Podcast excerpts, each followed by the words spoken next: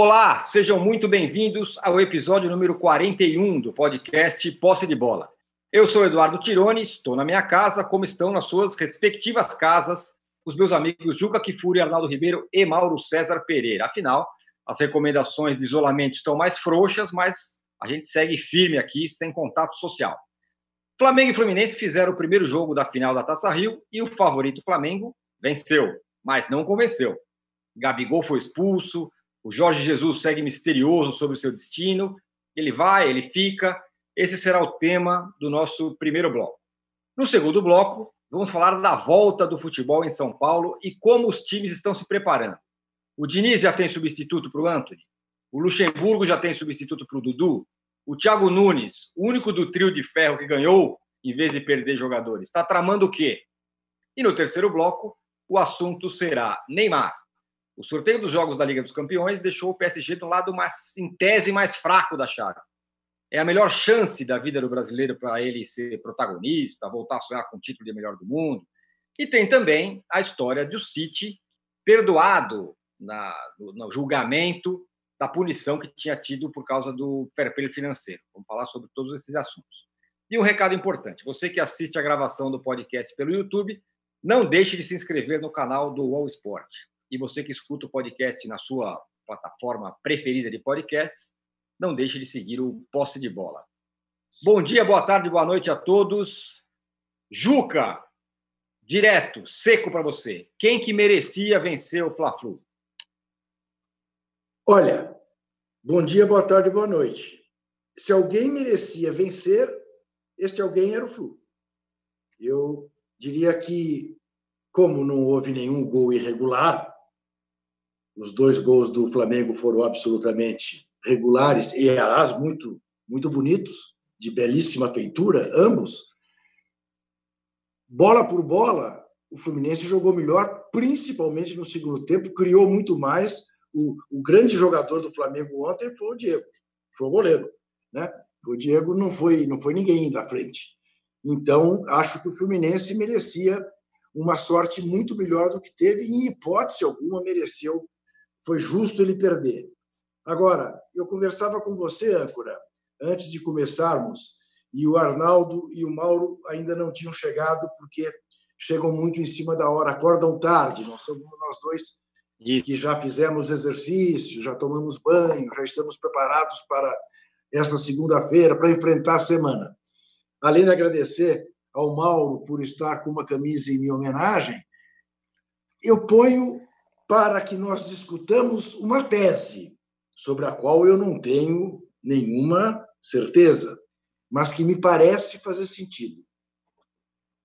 Tirante esse aspecto da insegurança que pode estar batendo no grupo do Flamengo, pelo disque-disque em torno do Jorge Jesus, tirante até a arrogância dos papes, dos landins da vida, eh, da cartolagem rubro-negra, que pode, de alguma forma, contaminar o elenco, o que me parece ter sido, tem sido decisivo é a falta da nação no Maracanã.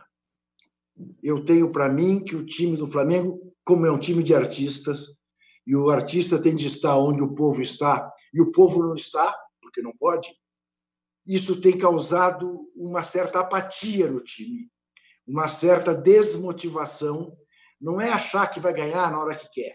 Não, é. Foi jogando para quem? Não tem ninguém aí. Ah, o próprio Jorge Jesus, tá bom, ele pode estar mais contido porque está vivendo um drama íntimo, pode. Mas ele mesmo não tem para quem se exibir, aquela coisa estriônica dele parou, né? Então eu acho que está faltando isso, está faltando fogo da nação para deixar o time do Flamengo mordedor, concentrado como era aquele time né, eh, até que começasse essa coisa, infelizmente, da pandemia. Né? Então, eu tenho para mim isso, que a falta de público deu uma igualada, eh, eh, fez com que um time que é basicamente médio, como o do Fluminense, ficasse na base da vontade igual ao time do Flamengo. Né? E a gente viu porque, tudo bem, um jogo quarta-feira passada, vai lá, aconteceu e tal. Mas ontem, eu, eu honestamente eu achava que o Flamengo ia meter uns quatro. E agora, vou dizer uma coisa: eu tenho dúvidas sobre o que vai acontecer quarta-feira. Eu acho que é um jogo sem favorito. Não vai me surpreender se o Fluminense ganhar de 1 a 0, levar para os pênaltis. Né? Não vai. Qualquer resultado é possível.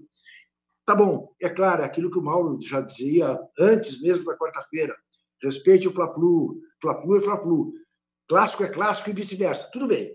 Mas tá demais a apatia do time. Nada justifica um time que voltou um mês antes do Fluminense, né?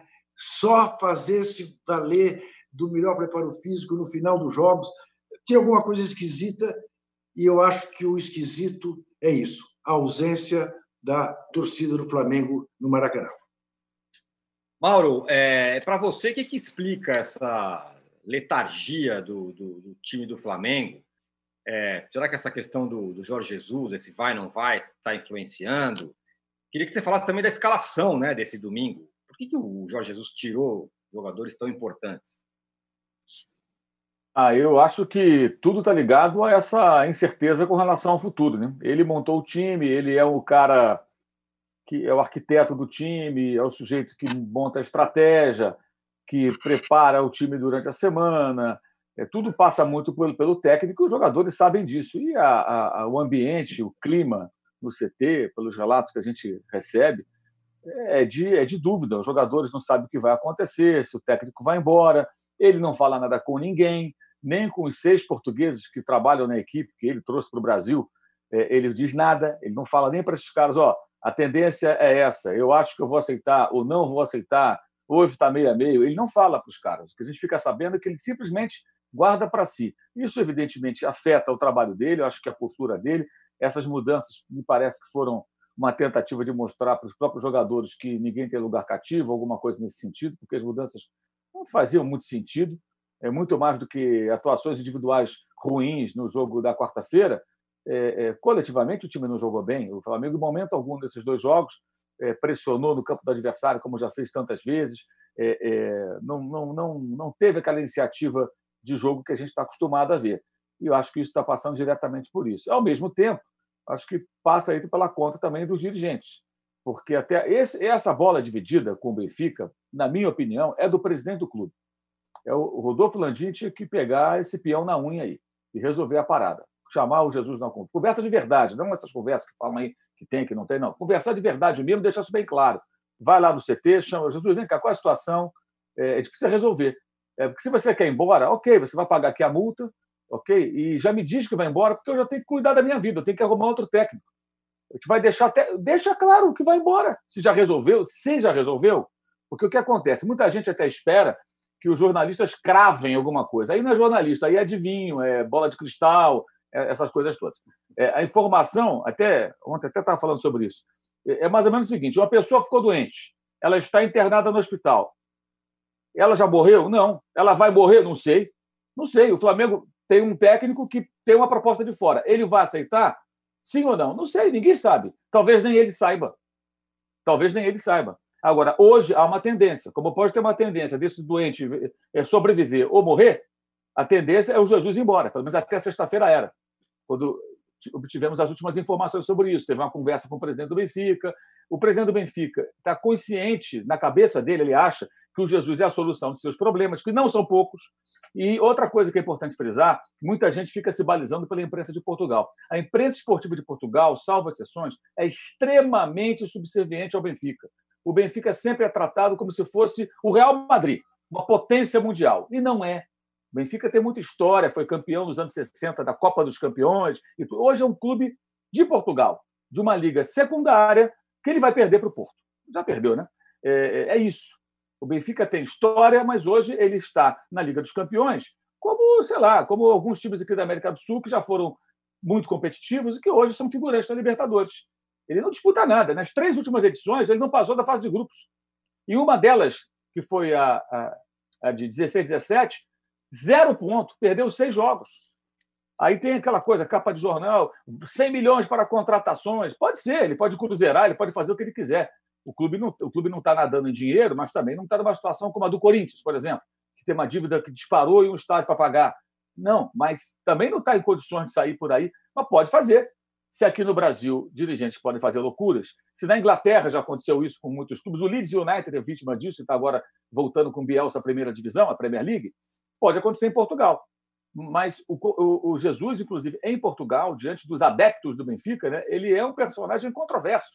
Boa parte deles não gosta do técnico. Saiu brigado do Benfica, treinou o rival Sporting e tudo mais. Mas o presidente Luiz Felipe Vieira está convicto de que é o Jesus a solução dos seus problemas o calmante para a torcida, para a ala da imprensa que critica a atuação do time, questiona, né? E tem, sempre tem alguém que critica, né? Nem todo mundo passa pano. É, parecido com aqui. Então, é, o, o, o, que acontece? Ele está tentando tudo, ele está jogando tudo. E aí o Jesus, você tem várias situações.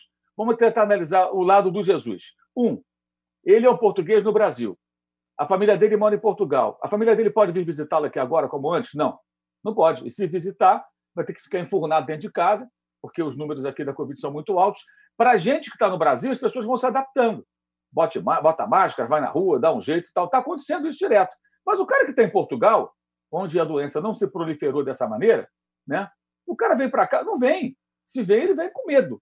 Né? Então, a família já não pode circular de lá para cá, daqui para lá, da mesma forma. Se vir aqui, na volta, tem que encarar a quarentena. Já é um obstáculo, isso aumenta o isolamento dele. Enquanto não tem proposta, não, vamos segurar a onda, vamos ficar por aqui. Mas tendo uma proposta por mais dinheiro, inclusive, o que é muito curioso, porque o Bruno Lage, que era o ex-técnico do Benfica, se demitiu recentemente, nessa sequência de resultados ruins, ele ganhava mais ou menos um terço, menos até do que o Jesus ganha.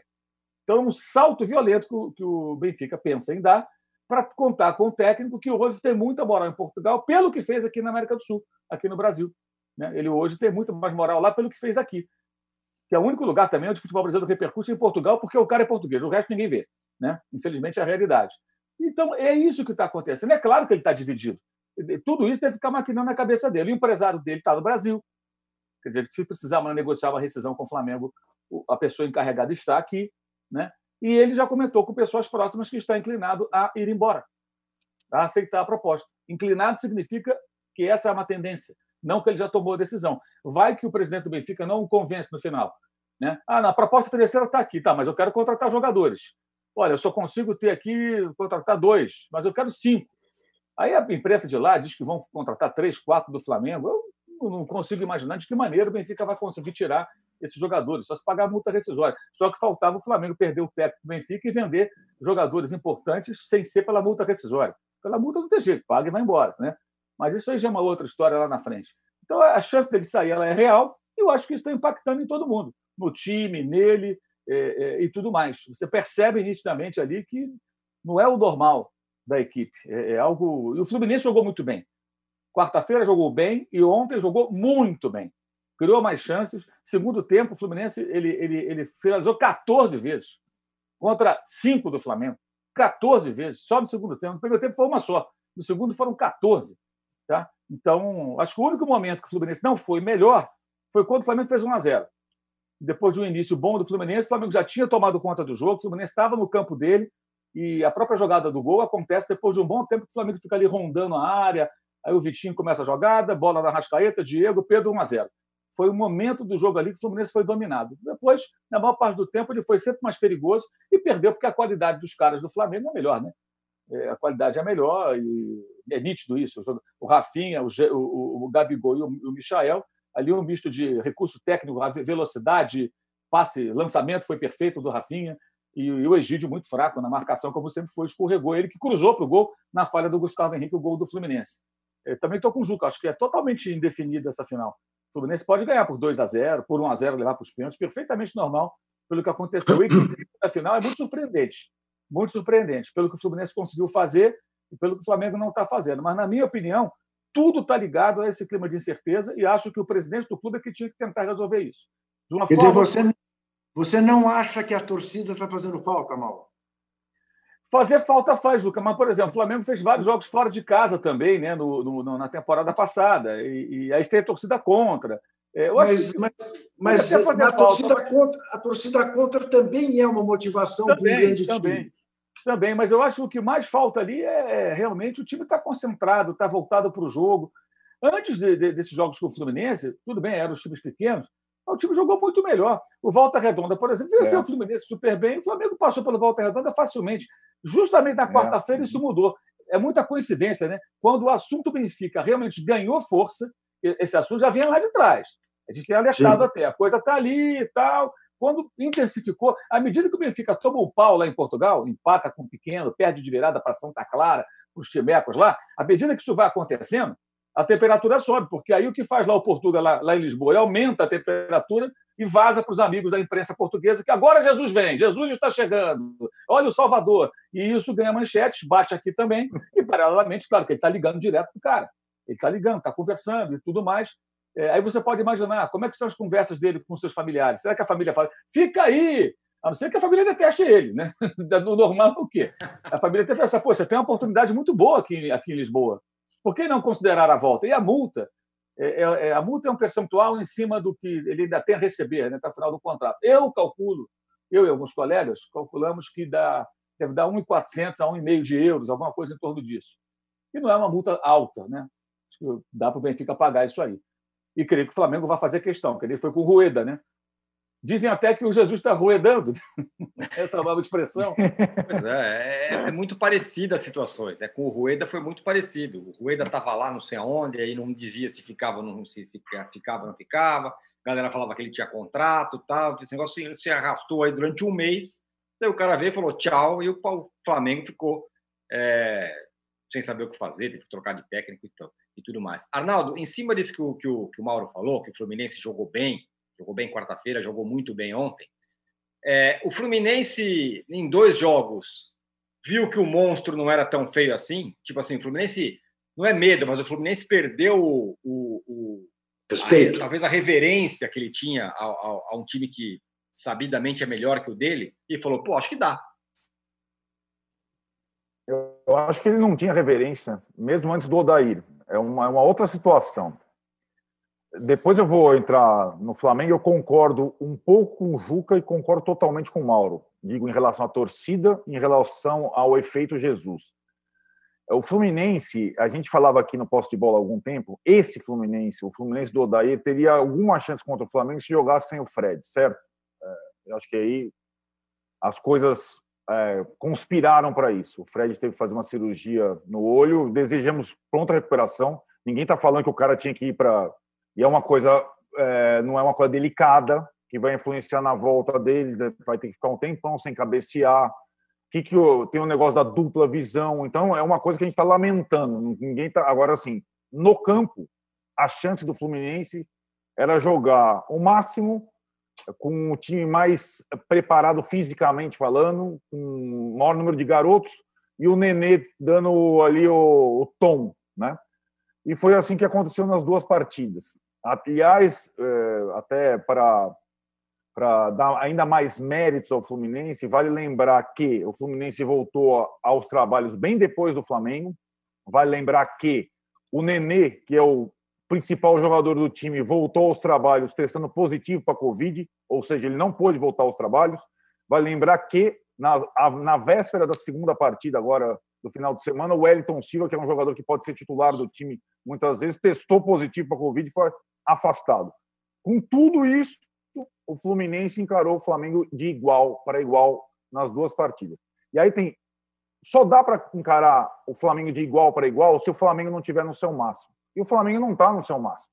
Eu estou falando no Brasil, né? nos times brasileiros. O Flamengo está longe do seu máximo. Aí, pegando um pouco a questão do Juca, a ausência da torcida. Isso era uma coisa que a gente é, tinha uma enorme interrogação para saber quem sofreria mais com a ausência da torcida.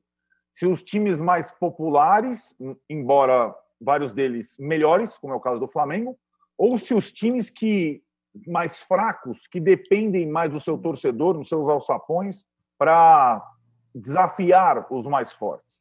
A gente imaginava que o Flamengo era tão bom, era tão bom que até nessa balança quando ele fosse jogar fora de casa, sem torcida, ele ia ser um visitante ainda mais letal, porque não ia ter a oposição da torcida e tudo mais. Na verdade, a gente não pôde ver essa faceta, a gente só vai ver no brasileiro, porque o Flamengo só joga no Maracanã. Então, o Flamengo só é mandante até agora e, de fato, jogou todas as vezes sem torcida.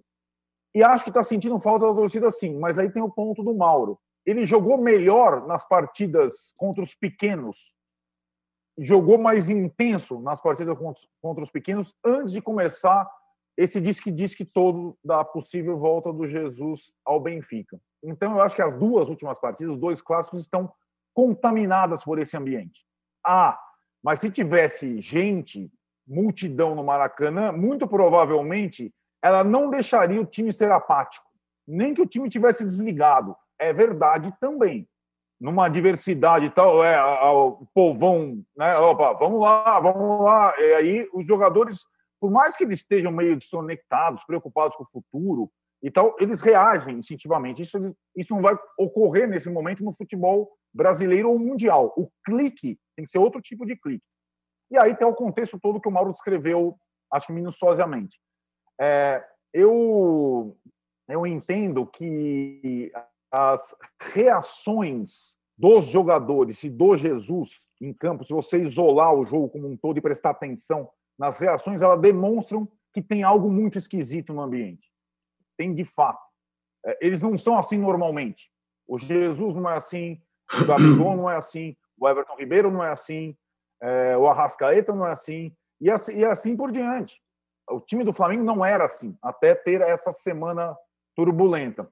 E aí eu fico achando e pensando é, no, no aspecto ruedano que o Mauro falou, esse é um ponto que falta para os clubes brasileiros amarrarem bem com os seus treinadores estrangeiros, porque o Rueda saiu estranho do Flamengo, o Osório saiu estranho do São Paulo, o Paton saiu estranho do São Paulo e o Jesus pode sair estranho do Flamengo, porque não tem uma, uma clareza nos contratos, na, nas situações, nas uh, então isso aí não está muito bom até agora. Ah, e o São Paulo saiu estranho do Santos também, embora tenha cumprido o contrato. Né? É, isso falta amarrar. E aí, eu pego assim, eu acho que o torcedor do Flamengo, particularmente, o que está acontecendo hoje é uma sacanagem. Eu fico, eu, eu, observo na reação dos caras nas redes sociais, porque o torcedor do Flamengo ele se iludiu da seguinte forma: quando Jesus volta para o Brasil, de máscara e começa tudo, todo o trabalho e renova o contrato com o Flamengo, aquele dia deu a perceber que era um, uma sensação de alívio entre os rubro-negros, uma sensação assim, ah, o cara renovou, ah, é, é, por um ano só, vai, vai invadir a outra temporada, não importa, ele renovou, que era a grande preocupação. Mas essa renovação, no final das contas, não adiantou para os caras terem uma semana de sossego. Porque hoje está claro, o torcedor do Flamengo trocaria o título do Carioquinha, como diz o Gilca, pela permanência do Jesus. Mas ele trocaria vários jogadores do Flamengo pela permanência do Jesus. Só que o Jesus inteiro, né? o Jesus é, com aquela verve toda. E aí a gente está vendo que essa situação está é, longe de ser resolvida. E tumultua a cabeça do torcedor do Flamengo. Ah, não vai ter resposta até a decisão do estadual na quarta-feira? Não vai ter resposta, mas já está prejudicando tudo. E aí, assim, eu acho que nessa pausa entre o final do estadual e o início do brasileiro, talvez o Flamengo vai começar uma outra era. E a gente, eu não sei vocês, não dá para a gente. Ah, é claro que o Flamengo é muito maior que o Jorge Jesus, não tem comparação, óbvio como qualquer time é maior que o treinador ou seus jogadores. Mas para arrumar um treinador bom para suceder o Jesus não é simples. Eu acho que não tem nenhum brasileiro nessa condição atual e estrangeiros com essas características peculiares, com o fator língua e tudo mais, também não são, não são tantos aqui em profusão. Acho muito difícil substituir o Jesus. Fala, Tem um dado adicional, né, Arnaldo? A eventual ida do Jorge Jesus, pelo que se diz, pode significar também a tentativa de levar três jogadores do Flamengo o Benfica. Não sei também se o Benfica tem essa bala toda para a situação em que está, mas fala-se em Everton Ribeiro, em Gerson, né, em Bruno Henrique, né? Isso tudo evidentemente, se isto de fato é verdade, né? Se isso está sendo conversado, isso também é um fator que deixa todas as cabeças meio, meio, enfim, fora do ar. Agora, eu gostei da sua. Não da consegue sua... apagar o Pedrinho, Juca. É, não, sim. Não paga o Pedrinho, vai contratar Ribeiro, Gerson. Então vai chegar um shake árabe em Lisboa, né? Aí pois é, ser, pois é. Se, o, pois se é. o Castle lá, aquele lá do, do, dos direitos humanos, né? Ao sim. contrário, o Mohamed Bin Salman, o saudita, aparecer de repente em Lisboa, aí pode ser. Que aí vai jorrar petróleo e dinheiro lá em Portugal. Não pagaram o Pedrinho, pediram prazo para o Corinthians. É, é impressionante. É. Assim, ou vai chegar um caminhão de dinheiro lá em Portugal, ou então né, vai contratar é. todo mundo. Olha, é uma das coisas que tem me chamado mais atenção nessa observando a imprensa de Portugal, lá, lá na, na, na final é, lá na, na, final da Libertadores, depois lá em Doha, e agora à distância, salvo um ou outro colega, eu tenho conversado com alguns deles, inclusive, é a maneira como se olha para o Brasil. Sabe, o André Rocha, nosso colega aqui do UOL, ele sempre fala isso, da, do, da visão do colonizador, do próprio Jorge Jesus, de um olhar superior. E acontece de novo, paga o Pedrinho, meu camarada, não paga o Pedrinho, cara. Tem um jogador que o Jesus até foi lá na entrevista na Fox e falou que não foi uma boa contratação, né, que tinha jogador melhor, alguma coisa assim. Aí o Pedrinho também respondeu. É que isso aí se contorna. Se forem trabalhar juntos, vão trabalhar e vai estar tudo bem. Isso aí se coloca de lado na hora H. Mas o Benfica não paga o Pedrinho. Mas vai contratar Deus e o mundo, né? É, é, é uma coisa curiosa, porque o Messi vai sair do Barça e vai para o Benfica. Quer dizer, é uma visão muito otimista, que é muito conveniente para os dirigentes do Benfica, porque o time está uma porcaria, o Porto vai levantar o caneco, né? a crise é grande, mas parece que está tudo bem, porque cada hora é uma notícia positiva. É uma agenda positiva sem fim, salvo algumas exceções, de alguns textos, um artigo ou outro que você vê com um espírito mais crítico. Eu vi uma entrevista do Homem das Finanças do Benfica, em que a manchete falava que está tudo bem. E você vai lendo a matéria e vai ver que não está bem. Por quê? Porque tem uma série de consequências da, da Covid, inclusive, da pandemia, que afeta todo mundo, né? até o Real Madrid, sente, claro. Faturamento do Real Madrid hoje é aquele que seria? Claro que não. Jogar no Bernabeu lotado, para começo de conversa, a bilheteria, o ingresso caro, está jogando lá no CT, afeta o Arsenal, afeta o Barcelona, afeta o Chelsea, afeta o Bayern de Munique, qualquer um, Juventus, a qualquer clube, né? Mas para o Benfica está tudo maravilhoso, tudo maravilhoso. É uma coisa. Vai ver, vai ver, Mauro. É a mesma teoria que tinha o presidente, o ex-presidente do Corinthians, o Roberto Andrade, não é isso? Qual é o problema de, ter dívida? Qual é o problema de não pagar salário? Em lugar nenhum se paga salário, não é isso? Não Tivemos essa... agora o Botafogo também contratando o Calu e o Montenegro deu declarações nessa Exatamente, exatamente. Eu vi, eu vi, eu vi exatamente isso. Publiquei, publiquei no blog, reproduzi o Planeta Futebol, né? Uh, do, do, do, do, do, nosso companheiro que foi que foi que esteve conosco quando você estava fazendo a final do mundial, não foi isso de clubes, né? Que o Arnaldo até me mandou a mensagem dele da, da Rádio Bandeirantes. Não, o Bernardo. Né? Bernardo. Isso, Bernardo, o Bernardo. É. É, quer dizer, futebol não é assim, diz o Montenegro. Né? É, você, mas é mais, é mais importante pagar salário ou trazer o jogador? Não, tem que trazer, porque futebol não é assim. Dane-se o pagar salário.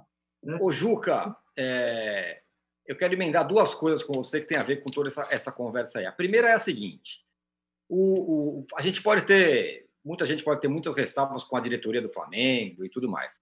Mas uma coisa é inegável: esses caras são executivos bem-sucedidos que estão acostumadíssimos a, a, a, arbitrar questões desse tipo. Tipo assim, um cara da empresa fala, eu estou indo embora, e esses caras têm know-how para chegar lá e, como disse o Mauro, sentar, conversar, falar, bom, e aí, meu amigo, você vai, você não vai? Como é que fica? E, e fica um mistério, porque é, é, jantar que teve, mas não teve. É, aí vocês vão falar com o Landinho, o Landinho fala, não, pergunta para ele. Tem, tem, um medo de, de falar com, com, com, Jesus. Jesus, ok, Jesus não fala, mas um cara como presidente de uma instituição chega e fala, cara, eu sou o dono desse negócio aqui. Você, você vai falar comigo ou você não vai? Eu sou. Você precisa me dar uma satisfação. Isso não acontece. Então, é, isso me soa estranho. Essa é uma questão. E a outra é: se o Jesus for embora, por que, que nenhum técnico estrangeiro fica no Brasil? Esses caras vêm aqui, é. ficam um ano, um ano e pouquinho e vão embora, ou menos, ou muito menos. O Jesus é. até é uma exceção, vamos combinar.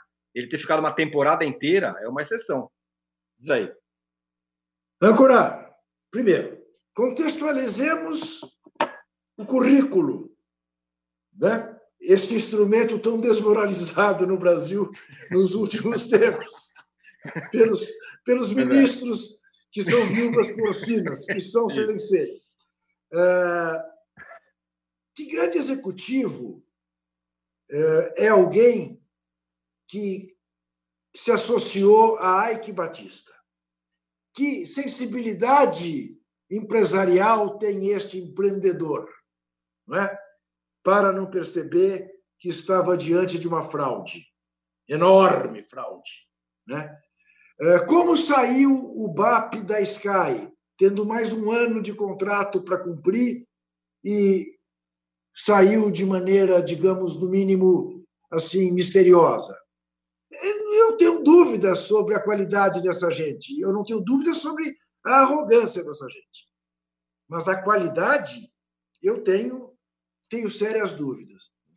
E quanto ao Brasil, âncora, lamento te responder, mas você sabe tão bem a resposta como eu. É, olhe para a situação do Brasil, olhe para a volta da fome no Brasil, a volta da miséria no Brasil, a volta das crianças pedindo esmola uh, no semáforo no Brasil. E veja se, uma, se um estrangeiro não prefere voltar para a Europa, não prefere eventualmente morar no Chile uh, do que morar no Brasil. O Chile também deixou de ser exemplo, mas enfim. Uh, essa, essa parte do mundo, infelizmente, não é exatamente um lugar confortável para os estrangeiros, não é sequer para os nativos que dirá para os estrangeiros. Então, eu entendo perfeitamente que, diante de quaisquer propostas vindas de fora, o estrangeiro que esteja aqui pense em zarpar. Não, não, não me surpreende nem um pouco. Lamento dizer isso, mas essa que é a verdade. Estamos vivendo um momento de absoluto horror no Brasil, sob todos os aspectos. O, o Mauro, é, a saída, sei lá, possível, provável, sei lá, saída do, do Jorge Jesus do Brasil, primeiro, é, é decepcionante porque a gente, todo mundo, ficou comemorando a presença desse cara no Brasil e o quanto ele o Flamengo subiu o sarrafo de exigência para todo mundo, mas de certa forma um alívio para os que ficam aqui, porque talvez o sarrafo volte para um outro patamar de novo, né? Sem um cara muito competitivo por aqui. É, acho que aí vai depender muito de como o Flamengo vai lidar com isso, né? É, técnico brasileiro, a chance é mínima, mínima na saída dele, muito pequena. Acho que só vão contratar um técnico brasileiro se realmente eles baterem cabeça lá fora, não, conseguirem acertar com ninguém. É, a tendência é contratar outro técnico de fora, provavelmente português. Esse, pelo menos, é um, é um, é um digamos assim, uma tendência inicial. É, o Flamengo não procurou ainda outros treinadores. Aí teve gente já vazando esse tipo de informação. Não é verdade. E por que não procurou? Seria uma tremenda tolice. Né? Você procura um outro técnico, você dá para o Jesus o argumento que ele iria utilizar para ir embora. Ah, vocês já estão procurando alguém, nem falaram comigo, por isso que eu acho que caberia ao presidente do clube. Eu acho que não é nem o BAP, nem é o Braz, não é o, o, o não é ninguém, é o presidente. Aí chamar para conversar e, e, uma conversa de trabalho lá no CT, no clube, onde for, e perguntar: você está inclinado a aceitar a proposta? Vamos jogar limpo aqui. Sim, eu estou inclinado a aceitar. Então vamos tomar uma decisão logo. Olha, decide esse negócio até amanhã, resolve a sua vida. Se você achar que não deve comunicar a torcida, pelo menos comunique internamente e fala: olha, gente, decisão foi tomada, vamos até o final do campeonato com, com o professor aqui, termina, acabou, ponto final. Já estamos buscando outro treinador, vamos seguir, a vida vai continuar e ponto final. O Jesus nunca deu sinais de que ficaria aqui por muitos anos. Ele sempre chegou, ficou muito claro que é uma passagem. E além de tudo que o Juca falou, o futebol brasileiro não tem repercussão nenhuma lá fora ele conseguiu se reprojetar, digamos assim, em Portugal, porque, pelo orgulho do português, olha como tem um técnico nosso deitando e rolando na América do Sul e no Brasil, olha como ele é. Nós somos bons mesmo. Claro, embora eles tenham técnicos brilhando em outros lugares, como, por exemplo, tem na Inglaterra, na Premier League, o Wolverhampton tem um Nuno Espírito Santo, que é um técnico português, que faz muito, muito sucesso com um time de orçamento mais baixo e está competindo lá, lá em cima, ganhando jogos contra grandes e tudo mais entre outros portugueses que fazem sucesso por aí. Mas a, o sucesso dele em Portugal tem esse outro lado. Essa coisa que eu falei há pouco, que o André Rocha sempre fala, do colonizador. Né? Olha só, nós ainda somos. Eles são melhores mesmo. Os técnicos portugueses na América são muito melhores que os brasileiros. Isso é óbvio. Isso é evidente. Está muito claro. É só olhar aí para o cenário internacional. Mas ele sempre esteve aqui, me pareceu, sempre pensando em voltar. Então, caberia ao Flamengo ou qualquer outro clube se preparar para essa saída. E outro ponto que é bom lembrar: quando ele chegou, foi muito questionado na imprensa brasileira, muita gente que nem conhecia o trabalho dele, falou mal do cara, tentou diminuí-lo. Técnicos brasileiros, vários deles tentaram depreciar o trabalho dele, vários deles, inclusive o Renato Portaluppi, personagem das Praias Cariocas, que aí tomou-lhe um sacode e ainda assim continuou falando algumas coisinhas lá para sua claque, né? mas beira ao ridículo, porque foi atropelado. O Jesus é ótimo, mas ele nunca deu sinais que ficaria muito tempo. O Flamengo sempre deveria estar se preparando para esse momento, fosse agora, daqui a pouco, daqui a um ano, não importa. Né? E acho que existe nome do mercado, sim. A questão é saber dar o tiro certo, como foi da outra vez, agora já com mais experiência, e entender que vai ser caro. Trazer um técnico da, da Europa para cá é caro. Agora, se o cara é bom, vale a pena. É só ver a valorização. O, o Jesus é barato se você pensar na valorização dos jogadores do Flamengo pela passagem dele. Só o Pablo Mari, o Pablo Mari está saindo, deverá custar ao Arsenal mais do que o Dudu vai custar ao, do Raio lá do, do Catar, caso seja comprado definitivo, né, os seus direitos. Ele vai primeiro por empréstimo. Como é que pode imaginar o Dudu valer menos do que o, o Pablo Mari? Quem era o Pablo Mari? Virou o quê? Um zagueiro com destaque, foi para a Inglaterra? Por conta do Jesus, é óbvio. Então, só ali já se pagou. Cara, ele não é, porque ele dá resultado. Encontrar esse cara vai ter que investir, após ter retorno. E uma coisa que é muito importante é que, se ele sai, ele deixa um legado que é brincadeira, né? O time está meio desajustado nesses dois jogos, mas o time joga, o time está pronto. É, é, a primeira pergunta que eu faria a um técnico para contratá-lo no momento desse, para um clube de futebol, o time está arrumado, e o técnico sai porque teve uma proposta melhor e quer voltar para a Europa, seria: o que, que você vai fazer com o time? Se o cara fala, vou mudar tudo, eu já, obrigado, tchau. Se o sujeito fala, não, eu pretendo manter e vou ajustar de acordo com as necessidades, sem a preocupação, a vaidade de pôr uma assinatura, aquela coisa autoral, aí a conversa vai avançar. Então pode ser esse cara. Isso eu acho uma condição básica, porque não se pode destruir o que foi construído, é entender o que os jogadores querem, gostam, como funciona, porque eles estão à vontade e está funcionando. Esses dois jogos não podem ser, ser a referência. A referência tem que ser o conteúdo anterior, não esse momento de uma certa instabilidade, né? que me parece muito claro que está ligada a toda a incerteza com relação ao futuro. E outro detalhe sobre o presidente do Flamengo, seus, seus pares na diretoria, é engraçado isso, né? O Flamengo agora tem a expectativa de conseguir um bom faturamento com a final exibida no SBT, o que é óbvio, né? Tem uma possibilidade maior. Né? É um jogo especial, uma final que vai ser tratada de uma outra maneira. A parte comercial vai tentar ser vai tentar vender cotas para um, um, jogo. Você só tem o filé mignon aí, né? Aquelas pelancas, tudo ali não tem aquele jogo time pequeno, aí está tudo embora. Sabemos bem é. sobre corte de carne, mal. Isso está no pacote de comprar o campeonato inteiro. Então é claro que esse jogo pode dar uma arrecadação muito boa. Se o Flamengo conseguir ganhar 16 milhões, ele recupera aquilo que deixou de ganhar da Globo. Mas vai ser na Flá TV? Nananina, não, vai ser na TV aberta. É aquilo que gente vem falando há um tempão. Não é possível para o futebol abrir mão da televisão ainda. Um dia isso vai acabar acontecendo? Provavelmente sim. Fosse assim, os grandes europeus não estariam na televisão, estariam na Real Madrid TV, Chelsea TV, Bayern de Munique TV, e eles estão nas grandes redes de comunicação, nos grandes grupos, vendendo os seus campeonatos por milhões, milhões, milhões de euros. Todos riquíssimos, né? E aqui vê esse devaneio, desde a entrevista, para quem não conhece, dada ao Banco Genial, a live do Banco Genial, no YouTube, né, quando o Landim falava da Flá TV, né, já discursava nessa direção, de colocar tudo no canal do clube e até ele questionava, está lá gravado, ah, por que, que eu vou dar a coletiva do Jorge Jesus para a imprensa se o conteúdo é meu? Ou seja, no, no, fundo é contraditório, mas parece uma tentativa de fazer do Flamengo uma Coreia do Norte, né, o que não combina nada com a mentalidade é, é, capitalista das pessoas. É um negócio bem contraditório, mas no fundo dá que sair do mesmo lugar. Muito bom. O Arnaldo, para fechar esse primeiro bloco, queria que você falasse do cara que você mais gosta no futebol brasileiro atual, que é o Gabigol. Ah. Deu uma mancada ali no final, né? Pô, vai perder o jogo decisivo. Tudo bem que teve essa confusão de que não era ele para sair, não sei o quê, mas de qualquer forma o cara tá fora do jogo. O Gabigol ele resume o que o Juque e o Mauro falaram sobre o Flamengo, sobre a ausência de torcida e a questão Jorge Jesus. O Gabigol é um homem do povo, da massa. É o cara que se construiu ou se reconstruiu, é, se tornando o maior ídolo nacional. Então é o cara que vai lá, que tem o cartaz para ele, que tem o Gabigordo na. É, o Gabigordo, tô com uma saudade da galera, meu, meu qualquer. Mesmo a galera, Mauro, do Nil Maracanã, eu tô com saudade. O Gabigordo, do Chapolin, lá do Sósia do Jesus está fazendo falta lá atrás dele, lembra? O cara Isso, do VAR, toda essa galera tá com uma falta, sentindo falta absurda. Mas o Gabigol, ele tem essa química com o povo, meu, com o torcedor. É óbvio. Então, assim, ele não é um cara fácil, não. Ele é um cara complexo. E ele, ele com Jesus é aquela coisa. Eu acho que o, o símbolo do Flamengo, do Jesus, são vários grandes jogadores, mas é o Gabigol.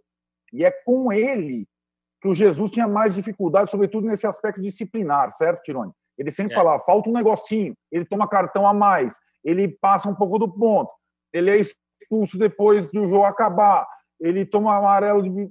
Isso, e acho que assim, a, a cabeça do Gabigol tá, tá um pouco, não só a forma física tá tanto quanto extrema, mas a cabeça um pouco dispersa, o que não quer dizer que, tecnicamente, ele não continue desequilibrando. E é, é, é a gente nem presta atenção, porque isso fica em último plano. Mas os poucos momentos bons do Flamengo pós-pandemia tiveram a assinatura do Gabigol numa Nossa. outra função, mais de garçom e assistente, né, Juca?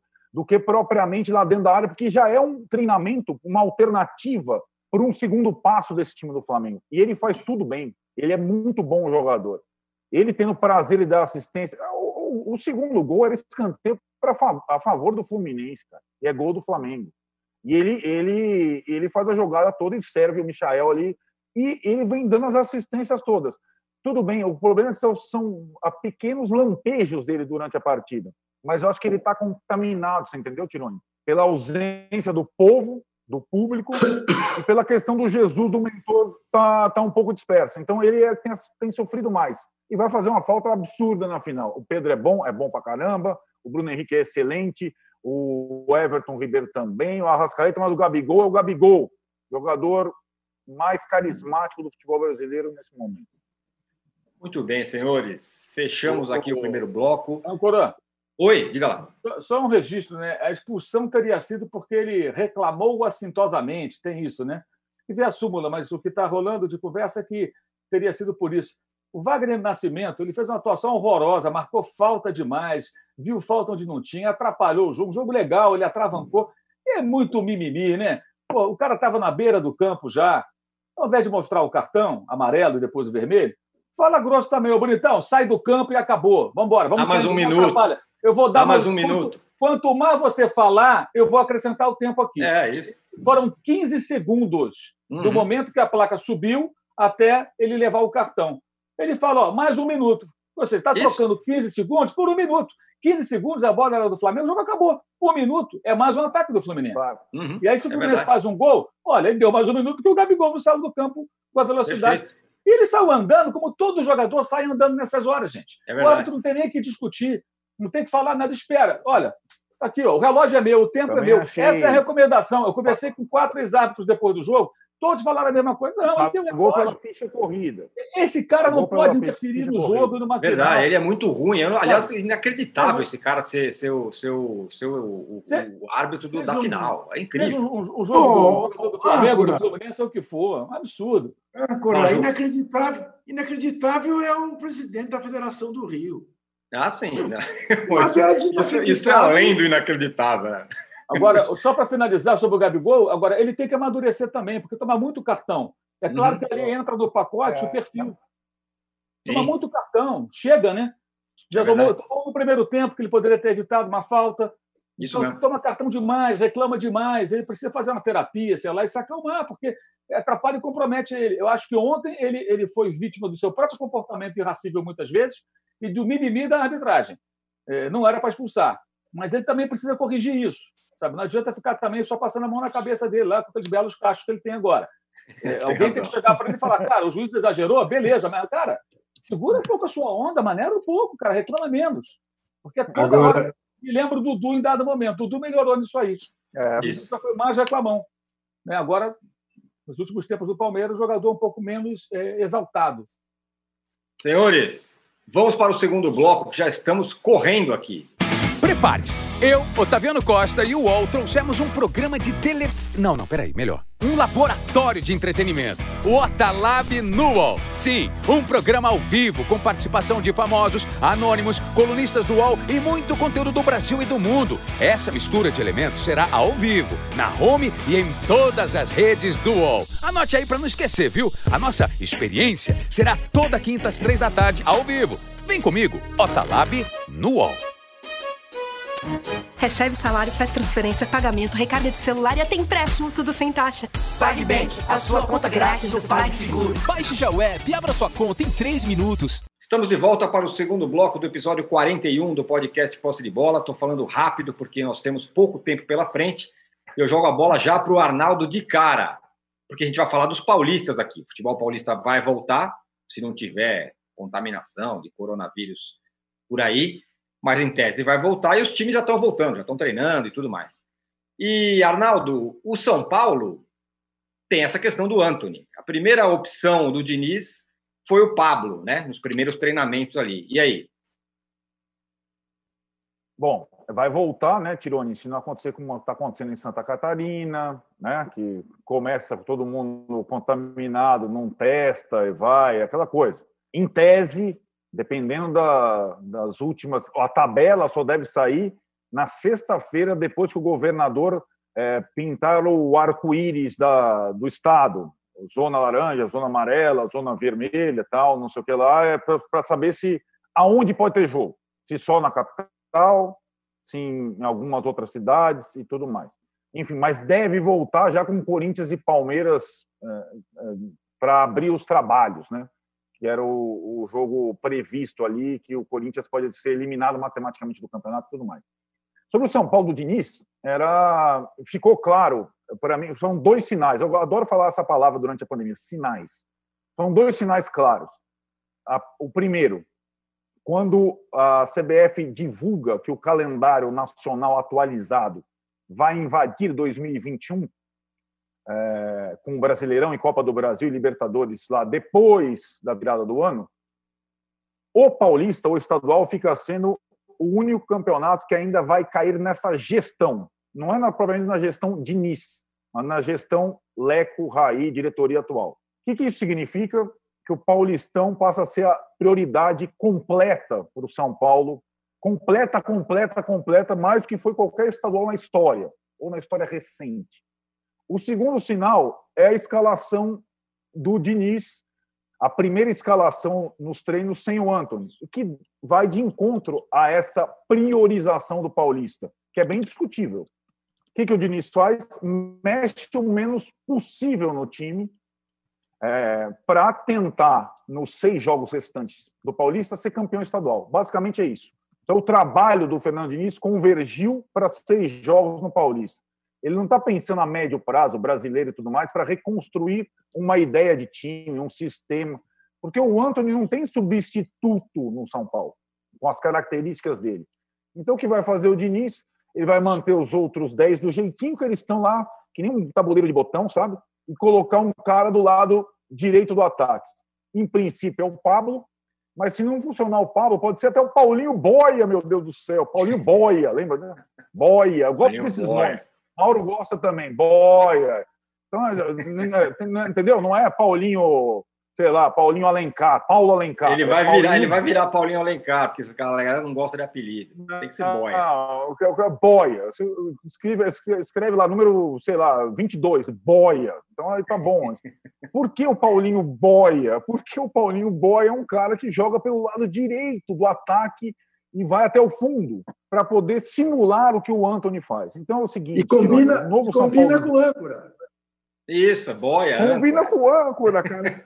Putz, grilo é isso. Boia, é âncora, isso. São Paulo, tá tudo voltando. Aí, olha que coisa maravilhosa. Né? Que arsenal, né? Boia, âncora. Se você gostar do Boia, eu vou te falar outras coisas depois que a gente acabar. Âncora, entrevista Boia... Paulo Boia, pensa. é a próxima atração. Então, o novo São Paulo do Diniz é o velho São Paulo, com um substituto, um clone do Anthony, que pode ser até o Paulinho Boia. Juca, a pandemia começou. O Corinthians volta da pandemia melhor do que entrou? Mais endividado. mais endividado. Mas com, com, com, contratação, com, enfim. Sim, mas você Baixou se lembra... a do Thiago Nunes. Você se lembra, três anos atrás, quando o Jô voltou a primeira vez? Sim. Quanto tempo o Jô levou para virar a solução uhum. que virou? É, como será agora? A começar pelo, por esse aspecto, não é um absurdo, estamos repetindo aquilo que vimos numa série final de Campeonato Paulista, quando o Raí voltou, fez um jogo apenas a final e foi campeão com o São Paulo. Então, o jogo pode chegar duas rodadas do fim da fase de classificação e ser inscrito no Paulistinha. Uhum. Isso dá medida uhum. do tamanho da bagunça. Não se trata de coisa séria. E se há alguma coisa que hoje não é séria, a não ser a dívida, é a direção do Corinthians. É um absurdo você pensar que um clube que esteja na situação em que o Corinthians está ainda traz gente pagando o salário que está pagando para o jogo. Não há o que justifique isso. Mas não há o que justifique, mas nem que fosse uma oportunidade raríssima né, de um jovem de 22 anos. Nem que fosse isso. Muito menos. Não estou dizendo que necessariamente o jogo não vai dar certo. Né? Acho pouco provável que dê mas que dê certo.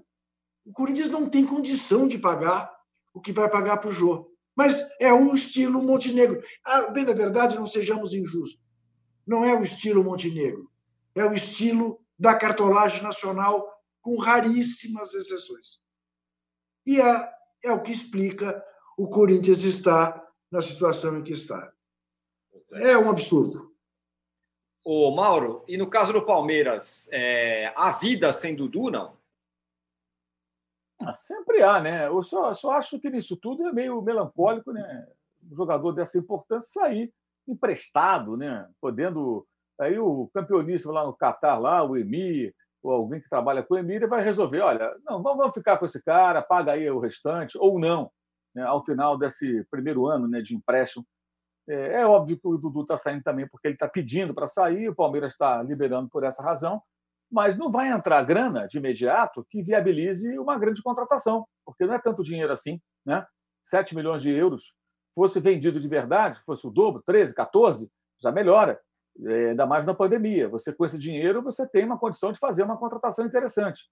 É, talvez até inteirando mais um pouco e tal. O Palmeiras poderia pensar num grande nome para melhorar o seu elenco. Não necessariamente na posição do Dudu, até porque ele vinha sendo escalado pelo técnico fora de sua posição muitas vezes. Mas é um jogador. Ele, assim, vamos lá. Rony é melhor que o Dudu? É mais decisivo que o Dudu? Eu acho que não. O William Bigode também não é. São bons jogadores, mas não são melhores que o Dudu. Luiz Adriano também é muito bom jogador, mas também acho que não. Acho que o Dudu é melhor. Dos quatro, o Dudu, para mim, é o melhor. Uhum. Além de ser jogador uhum. adaptado, ídolo da torcida, a camisa já cai nele muito bem, já está à vontade. Mas, mas não tem jeito, ele quer ir embora. Então não tem jeito. Então, peraí, se não tem jeito, ele quer ir embora, vamos tentar, pelo menos, ter uma, uma, uma receita que permita ir ao mercado. Esqueçam a história de que a patrocinadora pode colocar. Não é assim. Não é assim. Inclusive, parte do dinheiro, quando ele for vendido, emprestado, já não sei. Mas quando ele for vendido, parte da grana tem que voltar para a patrocinadora dentro daquele ajuste que foi feito de reconhecimento de dívida é, com a intervenção da Receita Federal lá atrás. Então, é, é, não vai sobrar tanto dinheiro para contratar. Pode o Palmeiras até viabilizar uma contratação com seus próprios recursos no meio da pandemia. É possível porque o clube, tirando o Rony, não fez contratações, né? E até se desfez de alguns jogadores, entrou algum dinheiro. Agora mesmo o Arthur Cabral vai ficar de vez lá pela Suíça. Então, isso tudo injetou uma grana a mais nos cofres do Palmeiras. Mas é uma saída um tanto quanto melancólica. E é um jogador que eu imagino o seguinte: Palmeiras não tem um jogo coletivo sofisticado, azeitado, arrumado. Não tem. Não mostrou nada disso esse ano. Teve o discurso no final do ano, quando o técnico Luxemburgo estava prestes a subir. Quando foi anunciado, ele falou lá, até para a mídia do próprio clube: não, vamos trabalhar com uma posse de bola, assim. Isso não foi visto. Pelo contrário, já de cara, quando jogou contra o São Paulo, deu a bola para o São Paulo do Diniz e jogou reativo, né? E até criou situações de gol, até quase venceu o jogo lá em Araraquara, né? mas não foi o que prometeu. E não apareceu esse time. Está um tempão sem treinar. Vai transformar esse time nisso aí agora? Não é fácil. E aí, quando o calo aperta, você chama quem? Você chama o super-homem, o Batman, né? o super-herói. Quem é o super-herói do time do É o Dudu. O cara que resolve as coisas é o Dudu. Quando a coisa aperta. É. Sem ele, fica mais difícil, embora nada impeça que outros atletas decidam jogos pelo Palmeiras. Mas nenhum deles, me parece, tem a capacidade, o poder de decisão, a adaptação e tal, do Dudu. Então, para perder o Dudu, um clube que tem uma situação financeira estável, ao contrário do Corinthians, que foi tema do comentário agora do Juca, o ideal é o quê? Buscar alguém, não necessariamente nessa posição, que dê peso ao time. Tem o Scarpa para sair também. Então, de repente, se o Palmeiras vendesse os dois, pegasse uma boa grana, você vai buscar, de repente, um cara para, sei lá, talvez um meia. O, Dudu não estava sendo escalado como meia pelo Luxemburgo, talvez um homem uhum. de meio campo, como o Flamengo buscou o Gerson ano passado. Custou 11 milhões de euros. Um jogador desse naipe. De repente, um jogador que está no exterior mesmo, aqui na América do Sul, na Europa. Trazer um cara bom, aquele que entra no time, dá a camisa e ele toma conta. Olhar bem o mercado e encontrar esse jogador é possível, mas tem que ter a grana. Não sei se o Palmeiras vai ter esse, esse dinheiro todo. E acho uma pena que o Dudu, com toda a história que tem no clube, saia dessa maneira. É um negócio um tanto melancólico, é, emprestado para depois ver se fica. Enfim, mas paciência. Pois é, eu também acho. Acho o Dudu um jogador muito importante. Claro que tem todas as questões fora de campo e não dá para separar uma coisa de outra, mas é, é, uma saída realmente melancólica do Palmeiras. Bom, corremos porque fechamos o segundo bloco. Temos que falar ainda de Neymar e de Manchester City. Esse será assunto do terceiro bloco. Voltamos em 30 segundos. Baixo Clero é o podcast de política do UOL. Toda semana eu, Carla Bigato, converso com os comentaristas Maria Carolina Trevisan e Diogo Schelp sobre temas que dominam a pauta política brasileira. Você pode ouvir o Baixo Clero e outros programas do UOL em uol.com.br barra podcasts, no YouTube e também nas principais plataformas de distribuição de podcasts. o UOL tem uma novidade que vai ajudar a sua empresa a entrar no mundo digital. É o Meu Negócio Não Para, que ajuda pequenos empreendedores do Brasil a superar o cenário de crise provocado pela pandemia da Covid-19. Acesse uol.com.br barra Meu Negócio Não Para. Estamos de volta para o terceiro e último bloco do episódio 41 do podcast Posse de Bola. É, vamos falar aqui do Neymar. O Juca, o Neymar é a grande chance. Agora vai o Neymar. O PSG está no lado em tese mais fácil e tudo mais. Chegou a hora do homem. Bom, o sorteio foi muito bom, né? De fato. É, mas sempre, sempre, ao chegar à final, vai encontrar um cachorro grande. Né? Também vai ser uma coisa que a gente não conhece, né? Uma, um, um final de Liga dos Campeões sem público, em campo neutro, ah, desde a fase semifinal. Enfim, é, pode ser. Pelo que jogou ontem o Paris Saint-Germain, meteu 9 a 0, foi um espetáculo. Mas também foi contra um time que não chega a ser exatamente um bom sparring. Agora, o time do PSG é muito bom. É, não sei se ele será o protagonista. Não tem sido. Né? Não tem sido ele o protagonista. Mas é uma chance. É, é o caminho mais, mais fácil é, que o Paris Saint-Germain poderia imaginar, ou menos difícil. Agora, o Neymar é uma incógnita, né? Sempre será uma incógnita. Vamos ver, será que ele voltou decidido a cumprir a missão dele, que é jogar futebol? Ou ele continua com a cabeça do popstar? Como ele se comportará em Portugal, né? onde uh, ele tem todas as facilidades do mundo, até por causa da língua. Não sei. Não sei que Neymar teremos, mas sei que o torcedor do PSG tem motivos para estar otimista. Não tenho dúvida disso. O Arnaldo corre esse risco do, do, Neymar, o PSG chegar lá e tudo mais tal, mas o Neymar de novo não ser o protagonista. Aí é dureza.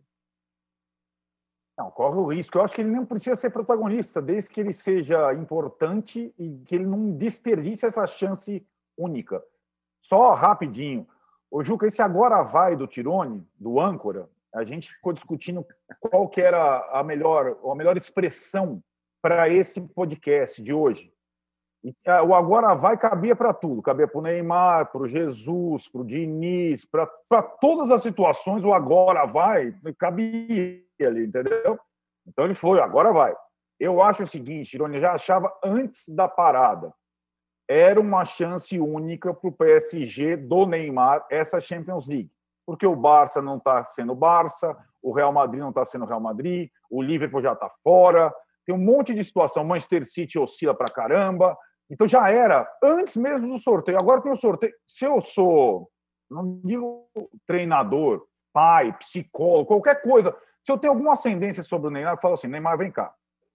Pega aqui o calendário. Segunda quinzena de agosto. São três partidas, meu velho. Três partidas em Portugal. Ó, mostra o mapa de Portugal, a cidade. São três partidas. A Atalanta, pô, Atalanta é legal, o time é bom, tal, não sei o quê, mas Paris Saint-Germain tem o triplo de jogadores bons, tal. Dá para passar, não dá? Dá. Então, a segunda partida, Atlético de Madrid ou Leipzig. Atlético de Madrid é como o Simeone é bom por sinal, hein? Puta, vai ser bom assim lá embaixo. É, é duro, os caras vão vender duro, tá, mas é o Atlético de Madrid, vai, não dá? Dá para passar? Dá. E aí tem uma final. São três partidas, meu anjo. Três partidas que podem mudar a tua vida a vida do clube, a tua vida, o teu patamar. Muda três partidazinhas. Você tem foco para segunda quinzena de agosto? Consulta o mapa astral, fala com os parças, é, faz toda a varredura. E são três joguinhos, meu velho. Três joguinhos. Se você conseguir jogar bem três joguinhos e a gente ganhar, muda a tua vida. Será que ele é capaz de entender isso? Eu acho que é. Te três prepare. Partidas. Não é, Juca? Duas... Te, ah. te prepare, Neymar para se encontrar o time do Simeone, ter alguém para te fazer ser expulso em 15 minutos. Exato, vai ter. Tem isso. Tem Tudo isso. isso. Cada, cada uma dessas três partidas tem uma história, um enredo. Mas dá para se preparar para essas três partidas? Faz esforço. Ah, e olha para o lado, você tem o Mbappé. Ah, aí tem ali o Di Maria, tem uns outros caras bons ali. Então, sabe? Jogue coletivamente. Você vai, como você jogou no Bar, três partidas só. Pode mudar a vida dele, viu, Tironi? Pode Arnaldão, Pode mudar. Arnaldão, te dou dois de Lambuja contra o Bayern Munique e contra o Manchester City. Que é isso, hein? Olha... Falar em... Vamos, fazer, vamos, vamos, vamos para cima. Vamos, vamos nessa. Falar em City, Mauro. O City foi perdoado da, do, no julgamento lá sobre a questão do fair play financeiro. É, eu estava muito confiante que seria realmente é, mudado né, a sentença para ele, e realmente foi, né? É, o, o, o, Tribunal do Esporte chegou à conclusão que é, o erro do City foi não ter colaborado com a investigação da UEFA, por isso a pena que caiu para 10 milhões de euros, não 30, né? E que a UEFA não, não tinha provas contundentes, conclusivas o bastante. O tribunal é um tribunal técnico, né? E uhum. a UEFA pisou na bola, porque colocou o City na berlinda causando uma ideia geral de que o clube era o vilão e seria punido, e não conseguiu sustentar a acusação. É muito claro isso. Quer dizer, perdeu e fica na Berlinda. A UEFA saiu super derrotada nessa. Uhum. Porque já é muito questionável, não, não o caso do City, mas por que o Manchester City? O PSG, quando contratou o Neymar, né, houve um questionamento com relação ao patrocínio, né? É, é, o patrocínio que aportava dinheiro no Paris Saint-Germain para pagar a contratação do Neymar por 222 milhões de euros, um recorde mundial até hoje e dificilmente será batido tão cedo. E aí o comitê do Fair Play aceitou as justificativas do clube francês e a UEFA perdeu o prazo para levar para levar perdeu o prazo para levar esse caso adiante até o tribunal na Suíça e ficou por isso mesmo. Aí teve o Mbappé. O Mbappé foi de uma disfarçatez total. O PSG contratou o jogador por empréstimo, com uma cláusula se o time fosse rebaixado, o Mbappé seria devolvido. Ah, faça-me um favor, que cara de pau. E a UEFA entubou essa também, né? Engoliu, ficou tudo certo, nem aí. E agora pegou o City para Cristo. Os clubes europeus estão sempre driblando o fair play. Então, vive, isso acontece direto, uns mais, outros menos. Aí tem a punição ali ao Chelsea, não pode contratar jogador, como foi no início da temporada. O Barcelona teve isso também, o Atlético. É, mas é o tempo todo, é que nem o doping isso aí. Né? Uhum. Atletas que vão para a Olimpíada, para grandes é. competições, tentando se dopar para se beneficiar e maquiar para não aparecer no exame. O fair play financeiro está parecido. Os clubes ficam o tempo todo equilibrando. É evidente que você vai encontrar, de repente, algum ponto no, no City, ou no PSG, ou no Chelsea, ou até nesses clubes como Juventus e tal. Você pode encontrar um ponto outro questionável, mas a UEFA saiu mal nessa, muito mal nessa. E o City acho que fica mais forte para essas disputas finais, porque os seus jogadores já estão, o time já está classificado para a Liga dos Campeões, toda aquela boataria. O De Bruyne falou que não fica, que vai pensar. Será que o Guardiola continua? Por exemplo, o Guardiola, uma temporada, eu acho que ele ficaria. Duas, já não sei. Duas fora da Champions? Pô, é demais, né? é, é, embora vários especialistas acreditavam na redução da pena para um ano, uma temporada. Acabou sendo eliminada a punição. Só a multa, de, só, entre aspas, a multa de 10 milhões de euros, que não é nenhum problema para o Manchester City.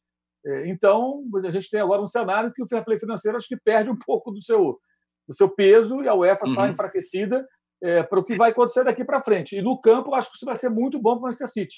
Os jogadores jogando, sabendo podemos ganhar e vamos estar aqui de novo nessa competição na, próxima uhum. temporada. E não com aquela situação de a pessoa levantar o troféu e pensando que vem não vai ter. É meio. É muita água no chope, né? E isso é. acabou. É. Então, Exato. muita coisa deve mudar e é importante pessoas entenderem o seguinte: o fair play financeiro não proíbe que você invista em jogadores. A questão é quando você gasta o que você não tem, onde justifica de onde vem o dinheiro. É isso.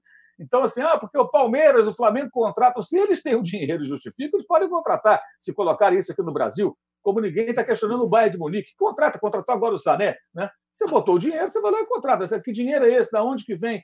Faz sentido? Agora, só o City eu achei meio que sacanagem também. Então, joga a rede e pega todo mundo. Será que uhum. a UEFA tem feito para isso? Se a pessoa pegar quatro ou cinco desses grandes clubes que ligam, jogam a Champions League e punir quatro ou cinco de uma vez? Se, havendo motivo para isso, será que a UEFA teria tal interesse? A gente aqui no Brasil, muitos colegas, inclusive, têm uma visão assim como se a UEFA fosse uma entidade, sabe, quase uma santa. Acima né? de qualquer suspeito. Não, a UEFA falou, a UEFA disse. A FIFA também, de vez em quando, alguém fala, passa, pelo amor de Deus, a UEFA tinha um Platini de presidente outro dia, pô. Passa, não. ô, Mauro, ô, Mauro, ô, Mauro, você tem acompanhado a questão do spray? É, uma, é um negócio absurdo. Então, é uma invenção aqui do brasileiro lá de Minas. Né? Aí ele tem patente em 44 países disso. Aí a FIFA diz que não reconhece a patente que jamais escreveu em inglês que o spray faz parte da regra do jogo. Embora tenha escrito em espanhol, reconhece, mas diz que o que vale na hora do julgamento é em inglês. Aí você vai no site da CBF e tem lá as regras da FIFA e da International Board em inglês, com referência ao spray. Quer dizer, esse, e aí o, o, comitê de ética da FIFA é acionado e diz: não, não quero ver, não quero ver. Eu, eu tenho conversado com o, o advogado né, do, do, do, inventor, que é o doutor Zanin. Eles, eles não querem ver, a gente manda, os caras vieram aqui para o Mundial Sub-17, olha, já que vocês estão aqui. Não, não, não, não queremos ver. É um negócio de maluco. A justiça esportiva é uma brincadeira aqui, não tem igual. Enfim. Muito bem, senhores. Fechamos o episódio número 41 ah. do podcast Posse de Bola. Olha lá, o que, que, é isso? Manual do convidado. O que é isso, Juca? Não, você conseguiu ler, mas não era para ler. É, já li. Senhores, voltamos semana que vem com mais um episódio. Amarelo, amarelo pela democracia. Aí, aí sim. Aí sim, Juca. Todos pela democracia. Exatamente. Voltamos semana que vem. Valeu, abraço. Chega ao fim esse episódio do Posse de Bola. Lembrando que você também pode conferir mais opiniões e análises nos blogs dos comentaristas do UOL. Posse de Bola tem pauta e produção de Arnaldo Ribeiro e Eduardo Tironi, edição de áudio de Amer Menegassi e coordenação de Diogo Pinheiro.